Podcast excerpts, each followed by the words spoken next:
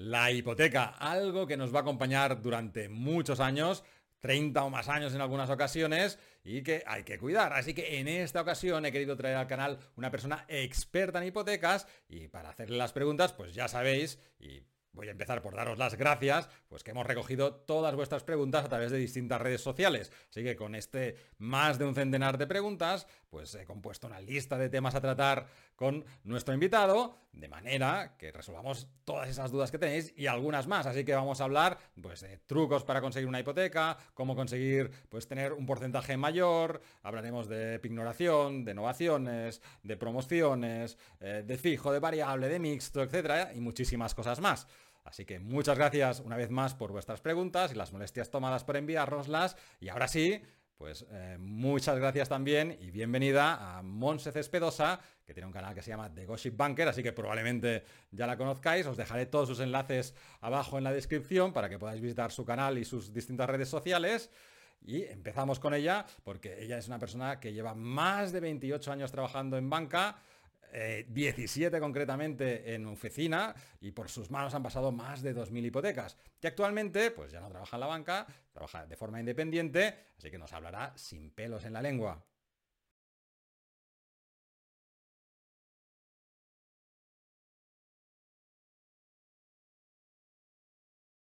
Muchas gracias, Monse, y bienvenida al canal.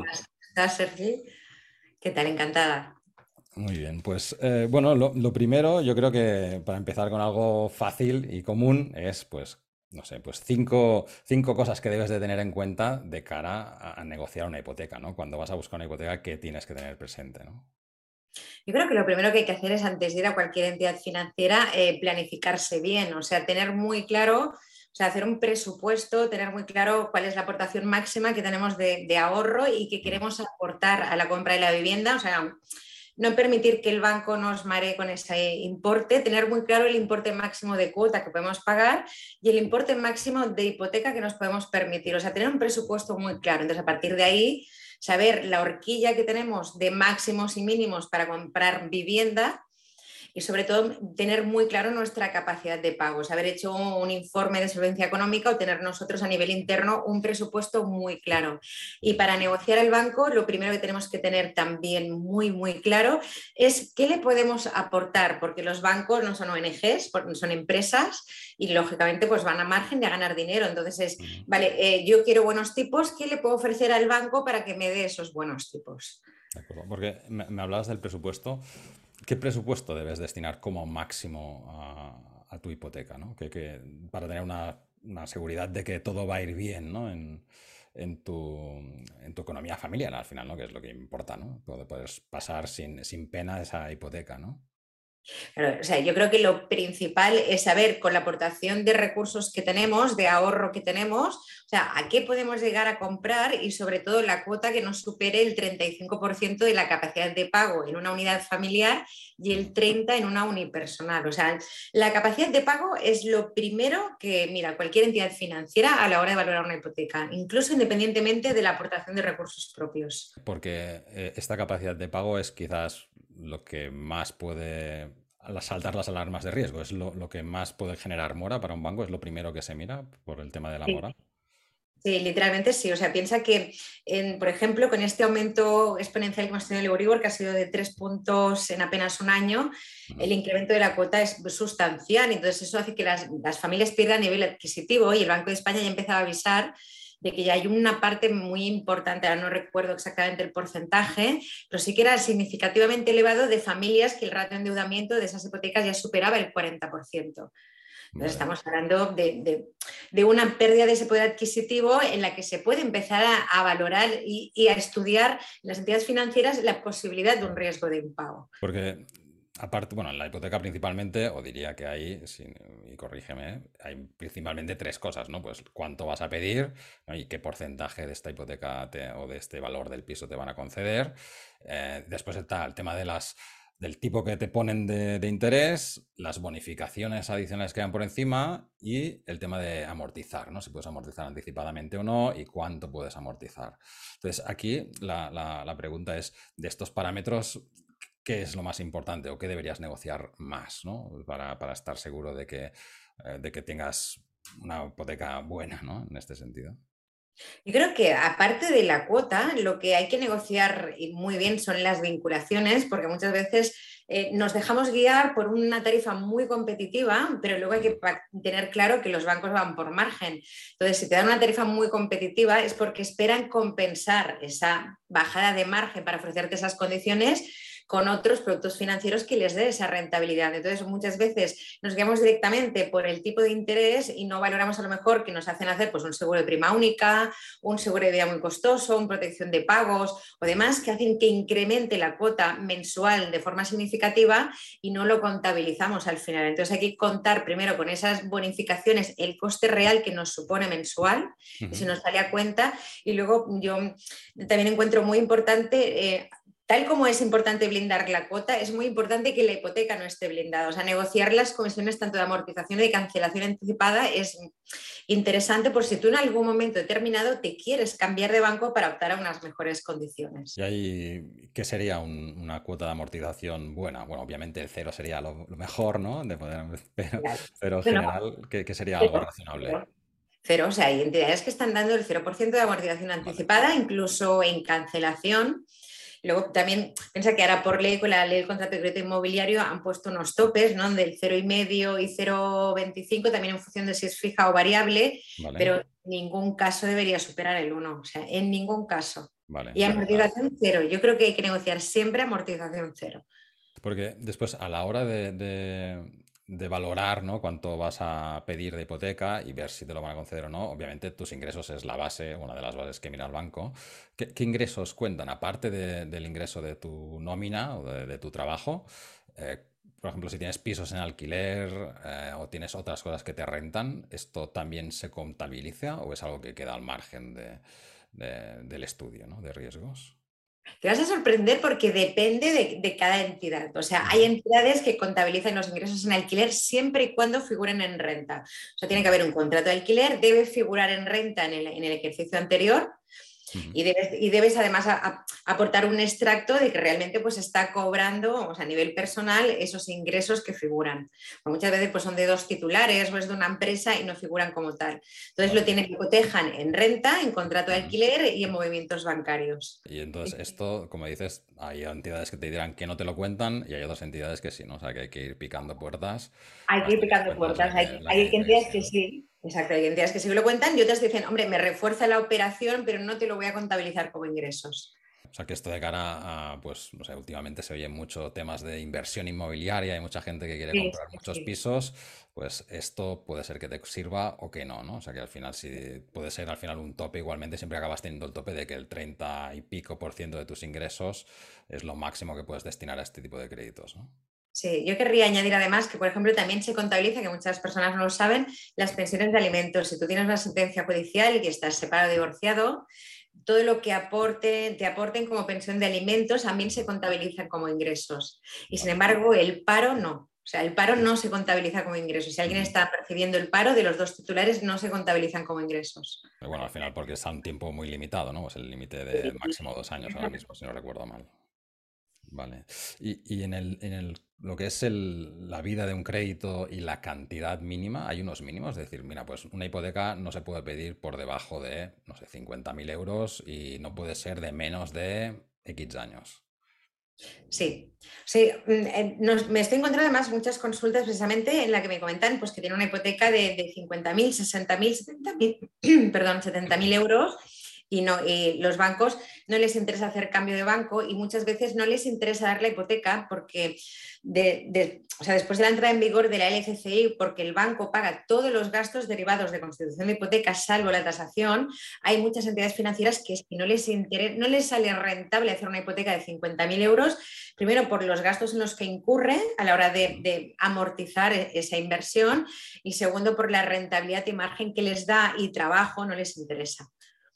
Entonces hay muchas, muchas titulares de, que quieren comprar un piso, necesitan solo 50, 60, 70 mil euros y se están encontrando que no les dan. Y es más, las condiciones de hipoteca hay muchas entidades financieras que es a partir de 100 mil euros, a partir de 150 mil, a partir de 200 mil y los buenos tipos van por tramos. Porque después, hablando de tipos, y ahora que tratas el tema, claro, hay distintos tipos de hipoteca, ¿no? Pues la fija, la variable, no sé si, bueno, creo que ya no, ¿no? Pero antes había la IRPH, IR, ¿no? Que creo que acabó con una sentencia judicial. Acabó con una sentencia. Eh, multidivisa y también las mixtas, ¿no? Entonces... Y las crecientes, y bueno, hay una infinidad, o sea, hay una cartera de hipotecas espectacular, que han ido desapareciendo con los años. La, crédito, la abierta, la, que es como una especie de póliza de crédito con garantía hipotecaria, que con la casa, sí, sí. Exacto, sí, sí. Entonces, bueno, yo creo que la fija está clara, ¿no? La fija es, pues te ponen el interés y ese interés te acompañará toda la vida. La variable, pues dependerá aquí en Europa, pues del Euribor, ¿no? Por lo tanto, será Euribor más una, una, prima adicional, ¿no? Que puede ser el 0,5, el 1, el 2, dependiendo de, lo que te haya concedido el banco con, con riesgos. Eh, pero la multidivisa, eh, que había habido incluso muchos problemas hace años con la multidivisa, porque recuerdo que eh, pues en los 2000 y pico se empezaron a hacer muchas que la gente lo puso a en, en yenes, quiero recordar, porque el tipo era más bajo y no sé qué. Y después fue un problemón, ¿no? Una barbaridad. En... Habían hipotecas multidivisas en yenes y en francos suizos, pero la que petó fue en yenes. Que... Imagínate que hay empresas que hacen seguros, o sea, swaps, para garantizarse el riesgo de divisa y que no, les, no poder incurrir en pérdidas. Entonces, a mí me parece que un producto a largo plazo, como una hipoteca, hacerlo en, una, en, otra moneda, o sea, es que era doblar el riesgo, o sea, era muy complicado que saliera bien. O sea que, bueno, la falta de información o de formación hizo que muchos se apuntaran al carro de las hipotecas multidivisa, a la de con yuanes, y bueno, y luego yo, yo tenía algún cliente que además eh, quería traspasar la hipoteca, cancelarla y abrirla, porque le, bueno, se le había disparado la cuota, estaba pagando el doble, no amortizaba prácticamente capital y el costo de cancelar esa hipoteca era elevadísimo, pero elevadísimo. O sea que estas también hay que ponerles la, una, No, no, la cruz yo no. Yo cuando salió me pareció una barbaridad, ¿eh? no voy a decir el banco que la sacó, pero, pero la gente, yo supongo que eso de tengo una hipoteca en en una moneda extranjera, pues le debió, de, debió gustar. ¿no? Sí, sí, exacto, le da, un toque cool. Porque vamos, se, se, hicieron muchísimas, se hicieron muchísimas. Lo que pasa es que enseguida giraron la, la tortilla. O sea que estas, bueno, ya probablemente no existan y, no se recomiendan en absoluto porque al final es esto, no solo la hipoteca, sino del cambio de divisa entre los dos países y además del tipo, o sea que estás jugando a, a tres cartas sobre algo que, que es inmueble, ¿no? Que está encima en un país concreto y no se puede mover, por eso se llaman inmuebles, imagino, ¿no? vale, perfecto. Y entonces, en, bueno, la idea sería entonces o fija o variable y las mixtas, que, ¿cómo son? las son hay un, hay un, un prototipo de mixta o las mixtas pues varían en, función del banco de que primero es, mix, primero es fijo, después es variable o al revés? O, ¿Depende de cada banco o es una cosa preestablecida? No, depende de cada banco. Yo he estado años, mientras el Euribor estaba en una posición negativa, yo honestamente era muy, de alguna manera tenía mucho recelo de las hipotecas mixtas y, yo recomendaba no hacerlas porque tenían lo peor de la fija y lo peor de la variable. imagínate que contratara una mixta hace cinco años, mm. eh, no, no cogió toda la, toda la bajada del Euribor y, sin embargo al cabo de, cinco años coge toda la subida del Euribor y aparte a unos tipos muy altos, porque además antes no eran competitivas, estaban a unos tipos que los mantienen ahora y luego el diferencial de Euribor era más uno, más 1,25. Ahora las mixtas, sin embargo, yo encuentro que con la subida de tipos de interés es una gran alternativa, sobre todo a quien quiere solicitar un cambio de banco y le quedan 15 o 20 años, porque las mixtas de media tienen un plazo fijo, hay un tipo fijo, perdón, de 10 años y luego referencia a Euribor, que la han hecho más competitiva. Nos podemos encontrar el mercado Euribor más 0,65, 0,75 y un fijo a 10 años que va del 2,5, 2,20 al, al 2,85. Entonces ya están por debajo de las hipotecas a tipo variable. Entonces, a alguien que le queden 15 o 20 años de hipoteca es una gran alternativa. O sea que hay que mirar siempre, o sea, no hay que cerrarse la puerta ninguna, ¿no? no hay que cerrarse la puerta. Hay las, las tres y comparar, ¿no? Y ya está. Y siempre utilizar el TAE, ¿no? Como no, el TIN. No, no, el TAE. Siempre para poder compararlas, ¿no? De hecho, es la medida que se inventó para, o el cálculo que se inventó para poder comparar créditos, ¿no? Muy bien. Y en general, si es una persona, bueno, ya que ya está establecida en España, ya tiene pues un cierto historial, ¿no? De impuestos y demás, pues desde el punto de vista del banco, pues tienen bastante información como para evaluarte, pero para personas que llegan al país y llevan uno o dos años, eh, ¿es más difícil conseguir una hipoteca? ¿O, estos, si, tienen, si están regularizados, si tienen un permiso y están trabajando, es indiferente esto? Eh, piensa que valoran la antigüedad laboral, o sea, no solo la antigüedad laboral en el informe de vida laboral, sino la antigüedad laboral en una empresa.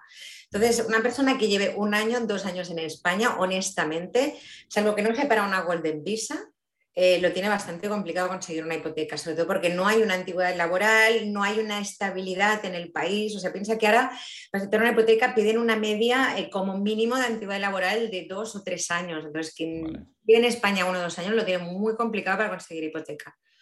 Entonces, una de las cosas que se utiliza, o he oído que se utiliza para mejorar un crédito en general y también los hipotecarios, es la pignoración. Entonces, la, la pignoración al final es dejar un bien, ¿no? Sintiendo bien, digamos, a, apartado el banco, perdona, apartado en el banco para que sea una cosa que asegura más, un, seguro adicional a, ese crédito que te están concediendo. Entonces, combinar hipoteca y pignoración de, por ejemplo, pues no sé, unas acciones, unos fondos, o ¿esto se puede hacer? ¿Mejora un crédito o no? Sí, yo lo que había establecido, yo lo que, como sabes, mm, yo en hipotecas, por ejemplo, de no residentes o hipotecas, pues que había una solvencia económica detrás, pero a lo mejor alguna de las patas, ¿no? De ratio, aportación de ahorro o valor de tasación cojeaba un poco. Yo he sacado muchas operaciones que a lo mejor se habrían tumbado y que lo que hacíamos era ignorar fondos, de, acciones es más complicado de ignorar. Porque son, al fin y al cabo, como bien sabes, no son acreedores la entidad financiera, o sea, la entidad financiera en acciones hace de intermediación, entonces no puede ignorar algo en lo que hace de intermediador, no es un dinero que realmente esté en la, entidad financiera. los bancos solo pueden financiar todo lo que son acreedores, ¿vale? Entonces, sí que hay ignoración de fondos, y, por ejemplo, de depósitos, de cualquier otro tipo de producto. Entonces, la pignoración muchas veces refuerza una operación, porque, por ejemplo, yo he negociado alguna vez con algún cliente y con la entidad financiera para que me apruebe una operación, una pignoración de un año de cuotas. Por ejemplo, si es una hipoteca fuerte, es un no residente o alguien que tiene saldos pero le patea, o sea, le, le, coge alguna de esas patas, lo que se ha hecho es, oye, pignoramos un año de cuotas Vale. Durante tres años o cuatro años, que en caso de impago pues se puede disponer de ese capital y eso ha reforzado muchísimo la operación. O sea, se ha conseguido aprobar esa operación. Y, este, y esta pignoración podría ayudar a conseguir, porque normalmente el límite creo ahora es el 80% del valor de tasación o de compra, ¿no? O sea, el, mínimo de los dos. Eh, ¿Puede esa pignoración ayudar a, alargar esa, ese nivel, ¿no? Y llegar a un 90 o un 100? A un 100 no, pero a un 90 sí. Muy bien.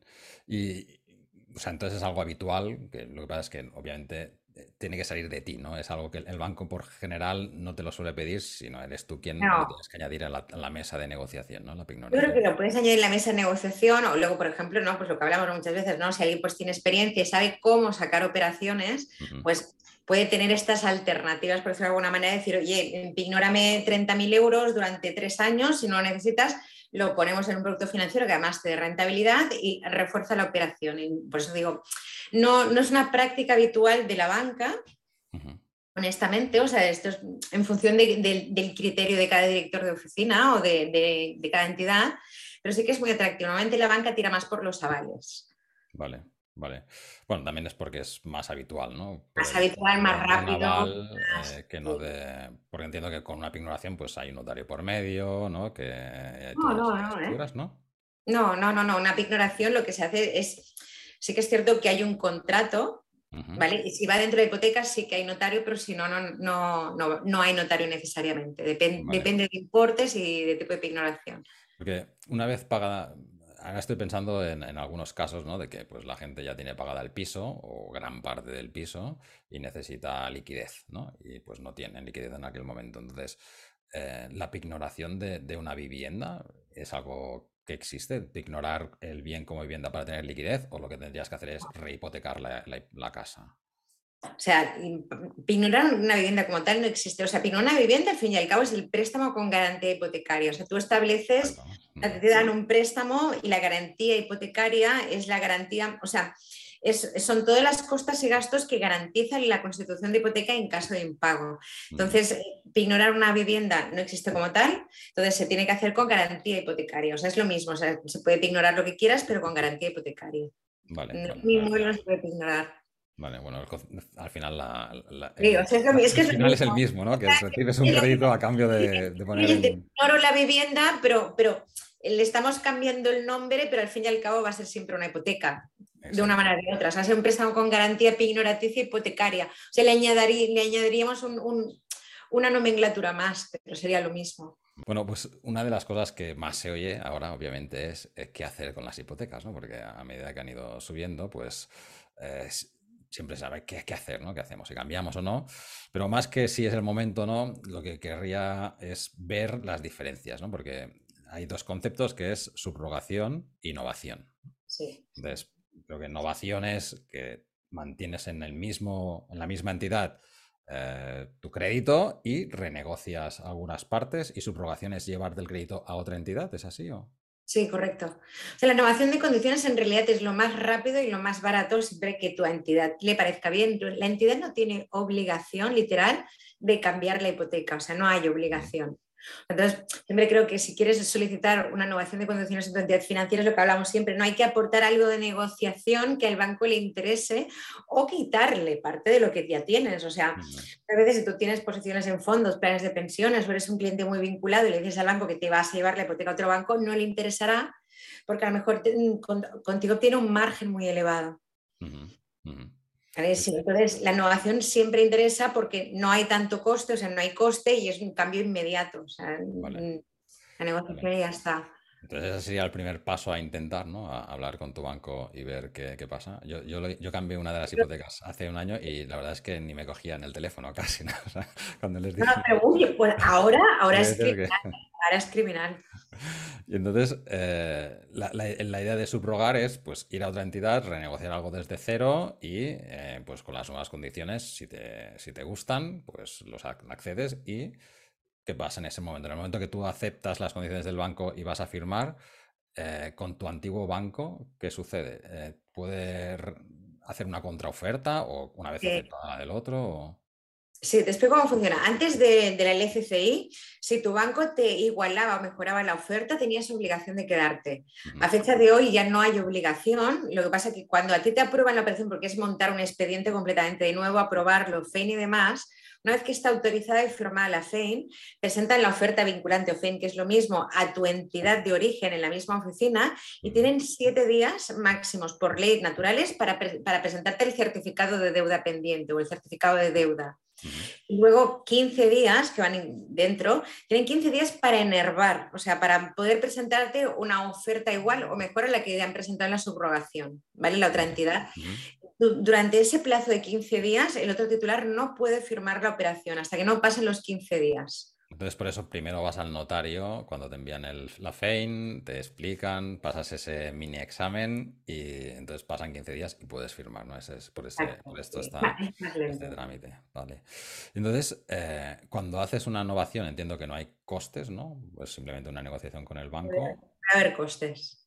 O sea, que está establecido por ley que las innovaciones, que me hice un vídeo hace poco, las innovaciones, eh, los tres primeros años, por cambiar solo de variable a fijo, por ley solo te pueden cobrar el 0,15 de comisión y a partir del cuarto año el 0, porque hay muchas entidades que están cobrando el 1. Y es, ojo, porque hay una ley que indica que lo máximo que te pueden cobrar es el 0,15 los tres primeros años. Innovación y solo de cambio de variable a fijo. Si vas cambiando eh, titulares, otro tipo de condiciones y demás, no. Pero si es un cambio de hipoteca, de tipo de hipoteca, no te pueden cobrar más. Y esto también es en una subrogación, porque creo que llegó a salir una ley en la que si cambiabas de, fijo, de variable a fijo no pagabas o una parte muy importante no la pagabas de gastos o... Era esto que te estaba comentando y, en, y en subrogación igual, es un 0,5 y un 0,25 respectivamente. Y esto es cualquier cambio, entonces no importa que sea de variable a fijo, que de fijo a fijo o de fijo a variable, o sea, cualquiera de estos cambios tiene ese coste, ¿no? En una subrogación. En subrogación sí. Vale, vale. Y es ese gasto y el gasto que te suponga, en el caso de la subrogación, pues amortizar la hipoteca del, banco origen, ¿no? O sea, que pagas esto y el resto de gastos van a costa del banco. No, o sea, en una subrogación hay que valorar porque en una, en una subrogación igualmente tienes la cancelación. Entonces eso tiene un coste, entonces hay que valorar muy bien, por eso muchas veces sale incluso a veces más rentable en tiempo y en plazo, por decirlo alguna, o sea, en tiempo y en forma, sería la palabra exacta, hacer un cambio de banco que una subrogación, porque aparte es muy lento la subrogación y aquí nos arriesgamos a que la FEI nos caduque y vaya todo un poco justo, porque ahora la verdad es que las entidades financieras lo que están haciendo es reduciendo el plazo de, de las FEIs, de las ofertas vinculantes. Y después esto también sucede, ¿no? Cuando haces una, cuando hay una promoción de pisos y lo compras, normalmente el promotor tiene una hipoteca eh, y tú puedes ¿Es obligatorio tomar el préstamo que tiene la promotora o puedes buscarte otro? Eh, y si buscas otro, tú tienes que encargarte de la cancelación. ¿Cómo, funciona en los créditos? no, no. O sea, si tú, te, si tú te subrogas una hipoteca de promotor, antes sí que era muy interesante porque constituir una hipoteca tenía un coste medio entre 3 y 5 o 6 mil euros en función del importe. Ahora, porque ese gasto lo paga la entidad financiera, al cliente que, compra una vivienda de promoción, si en el banco de la promoción no le dan una oferta interesante para subrogarse, se puede ir a otra entidad financiera exactamente igual porque va a pagar lo mismo.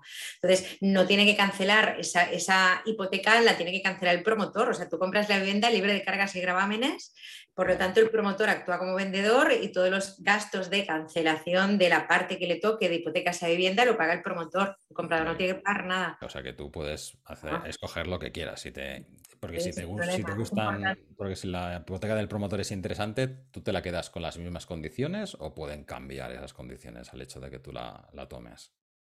Es que eh, cuando se realiza una promoción inmobiliaria en una entidad financiera, el promotor tiene unas condiciones de hipoteca determinadas y luego el promotor mismo negocia las condiciones de subrogación. Y son dos tipos de, condiciones diferentes. O sea, no son las mismas las de promotor que las de subrogación.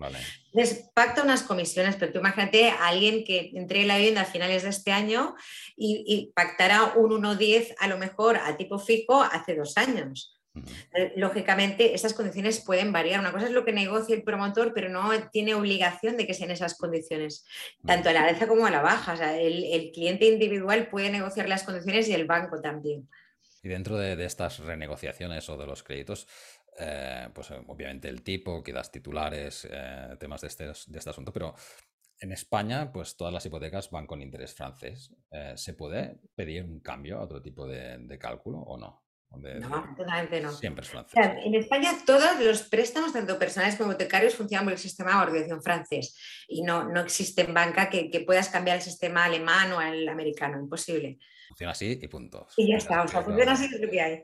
Muy bien, perfecto. Vale. Entonces, eh, bueno, una de las, de las situaciones que se dan, pues a veces, ¿no? Sobre todo pues, en parejas, ¿no? Que pues no sé, se separan, se divorcian, eh, hay una hipoteca entre medio, ¿no? Están al 50%.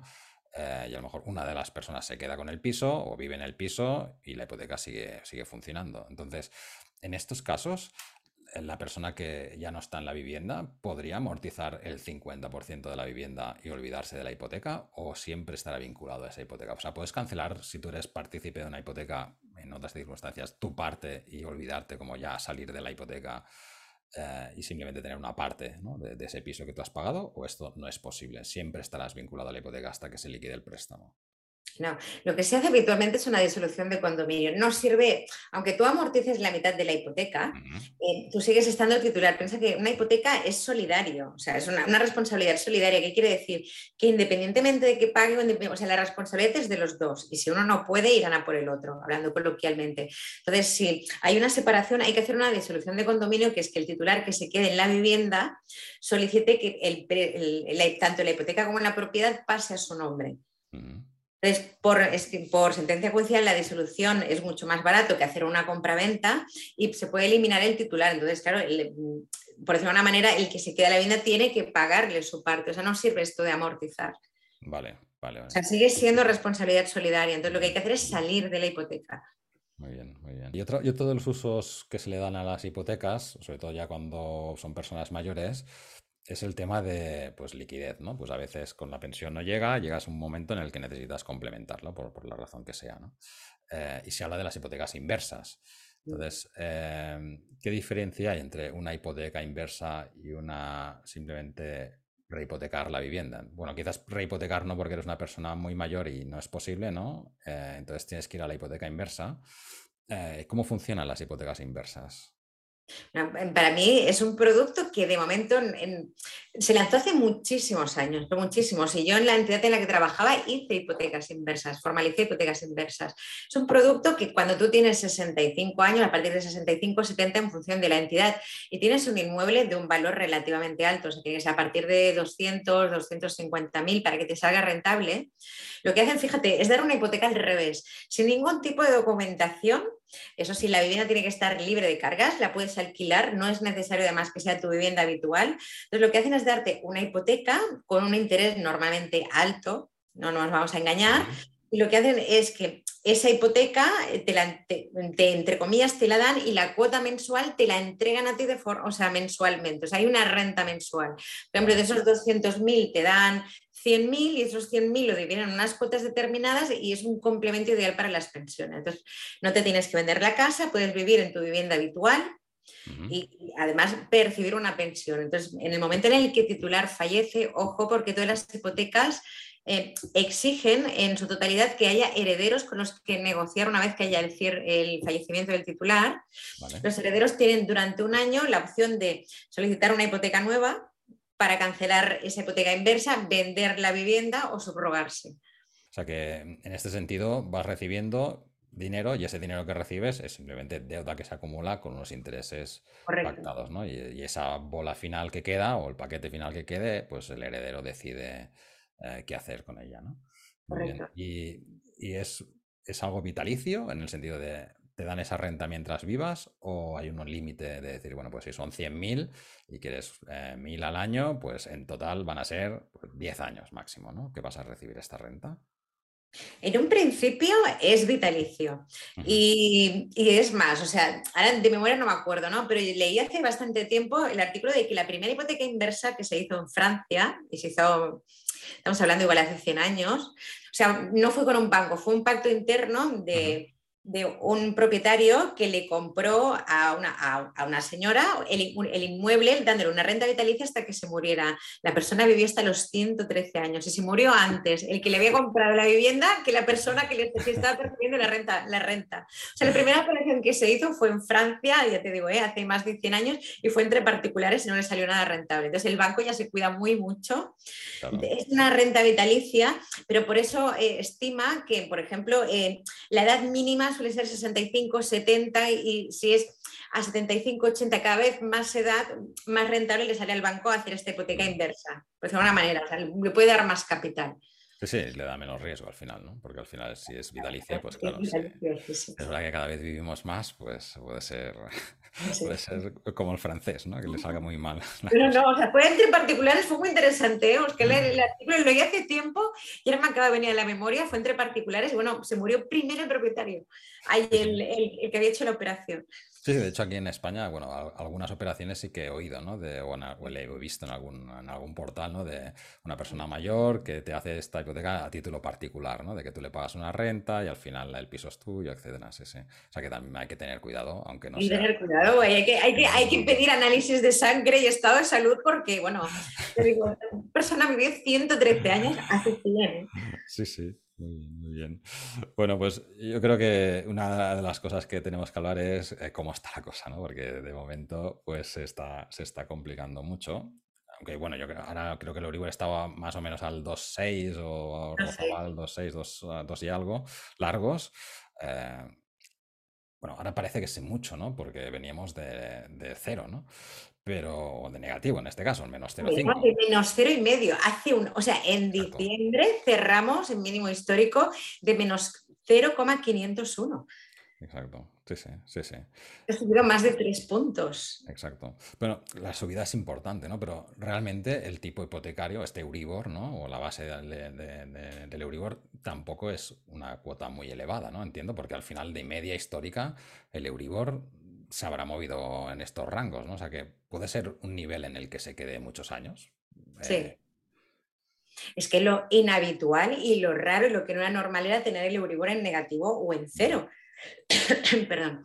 Eh, o sea, es lo que no era habitual. O sea, lo que no era habitual era tener el precio del dinero tan dilatadamente en el tiempo, 11 años al cero, y tener el Euribor en negativo seis años. O sea, no era, no era, o sea, lo estamos pagando caro. O sea, ha sido como una visa crédito que han dado un exceso de liquidez también a la banca y ahora lo estamos pagando con unos intereses muy elevados, ¿no? Hablándolo coloquialmente. Entonces, claro, la media del Euribor siempre ha estado en torno a 2, 3% y todos estamos acostumbradísimos a pagar las cuotas con ese índice de referencia. Sin embargo, ¿qué ha pasado? Pues que ahora nos hemos encontrado durante tantos años con unos tipos negativos, eh, dando por sentado que van a estar así, dilatados en el tiempo, y claro, era inevitable que subieran. ¿Qué ocurre? Que ahora, claro, todo el mundo ha valorado eh, un escenario de tipos que, no, que, es imposible de mantener y se están encontrando con una subida del 2,6 del, del tipo de interés en, las hipotecas y, que no lo pueden asumir. Y realmente es que hay que prever muchas veces pues, todas las oscilaciones del Euribor. Entonces, claro, venimos de un escenario negativo, la gente se ha acostumbrado, todos nos hemos acostumbrado a ese tipo de escenario o un máximo del cero y medio positivo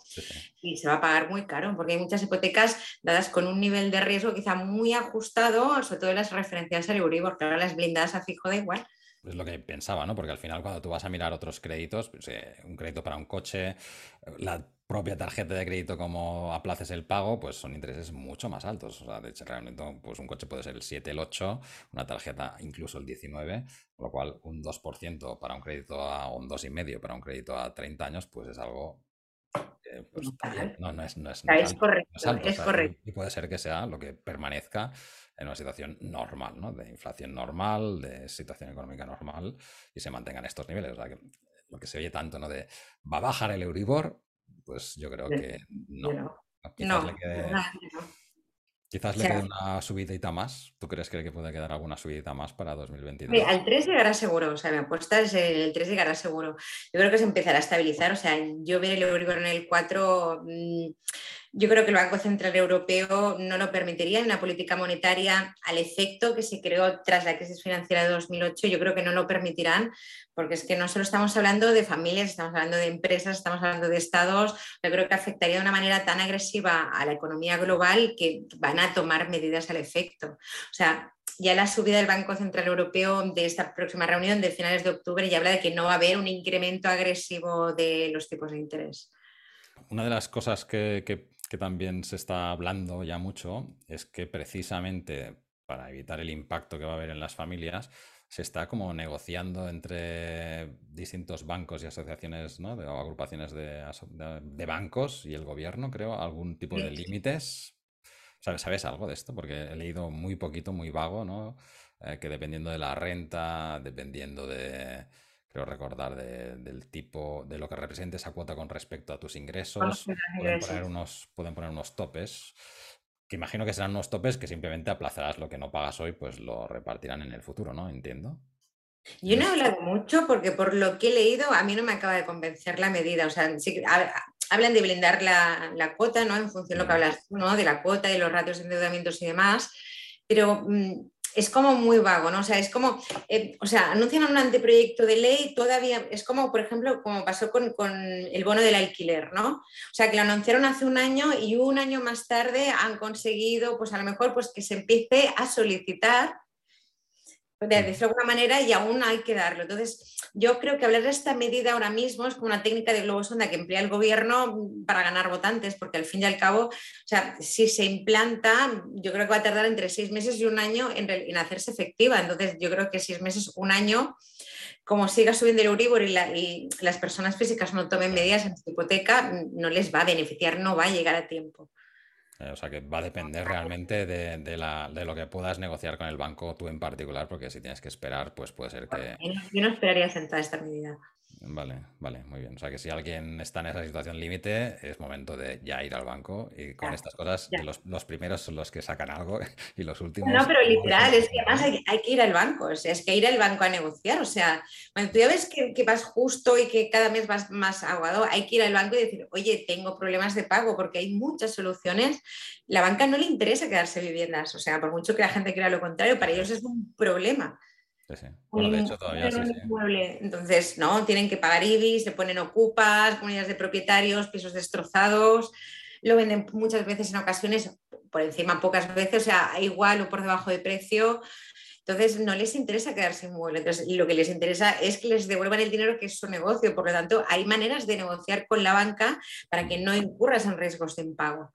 Sí, sí. Bueno, de hecho, creo que todavía tienen paquetes ¿no? de, pisos los bancos, porque todavía vas a los portales y todavía tienen cosas del 2008, ¿no? cosas que, se, que tienen allí y no hay manera de, de ponerlas en líquido, que al final es lo que tú dices, es lo que quieren. Ellos quieren el dinero, no, no la vivienda, ¿no? Está claro. ¿Y, tú crees que, bueno, es el hecho de que suba el Euribor, entiendo que, pues, y que los créditos se encarezcan, entiendo que dificulta eh, la aprobación de nuevos créditos, también porque el Banco Central va limitando, ¿no? La liquidez. Eh, y esto puede tener un impacto, entiendo, también en, el valor de los inmuebles, ¿no? Porque el hecho de que se pueda comprar menos, pues eh, hace que al final te veas forzado a bajar los precios. ¿Tú crees que esto puede tener un impacto? O sea, el hecho de los tipos más altos, menos, eh, más difícil acceso a la hipoteca, haga que bajen los precios de los pisos? Honestamente, o sea, eh, lo que sí que ya se está notando en el mercado, independientemente de lo que publique la prensa, lo que sí que ya se ha notado ha sido este septiembre un parón bastante intenso en lo que es la compra de vivienda.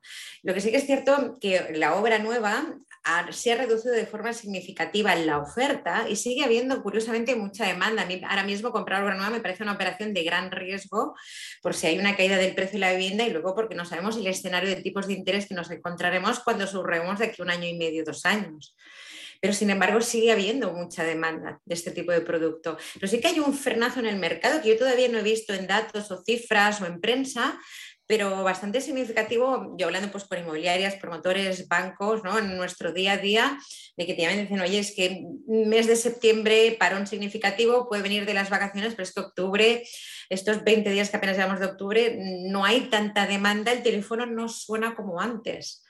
Entonces sí que yo creo que las personas están reculando en la compra de vivienda, lo que pasa es que todavía hay muy poca oferta y sigue habiendo mucha demanda. Entonces yo creo que si hay alguna corrección no la veremos hasta el primer trimestre de 2023, más bien segundo, y por poblaciones. Siempre lo dicen, ¿no? Que va un poco con decalaje, ¿no?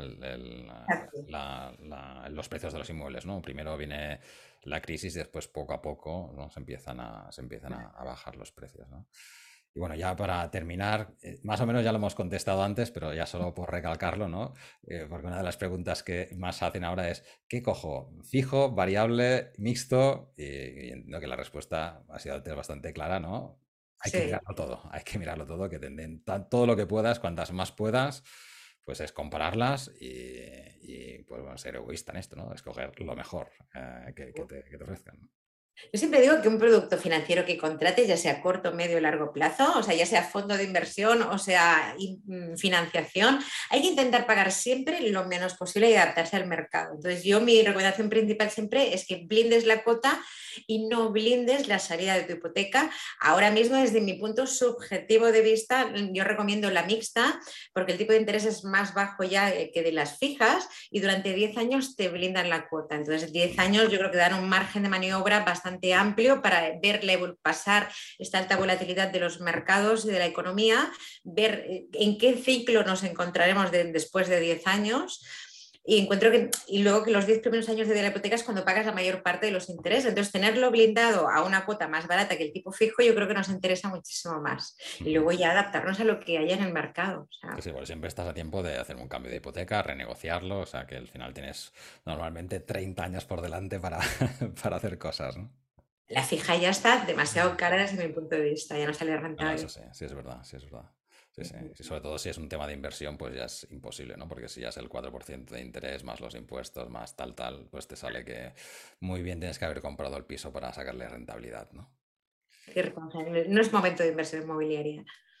Bueno, Monse. Bueno, pues muchísimas gracias por, tu tiempo, la claridad en las explicaciones, obviamente, y porque se ve que está claro que pues, has trabajado añísimos, porque cualquier pregunta sabes la respuesta exacta, así que muchísimas gracias por tu tiempo.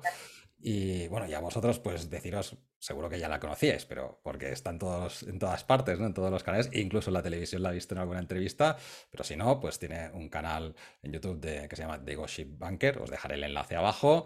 Eh, también está presente en TikTok, en Instagram. Así que, bueno, pues invito a seguirla, porque al final, si queréis saber de hipotecas, pues es la persona, no, no hay otra. Gracias, Sergi.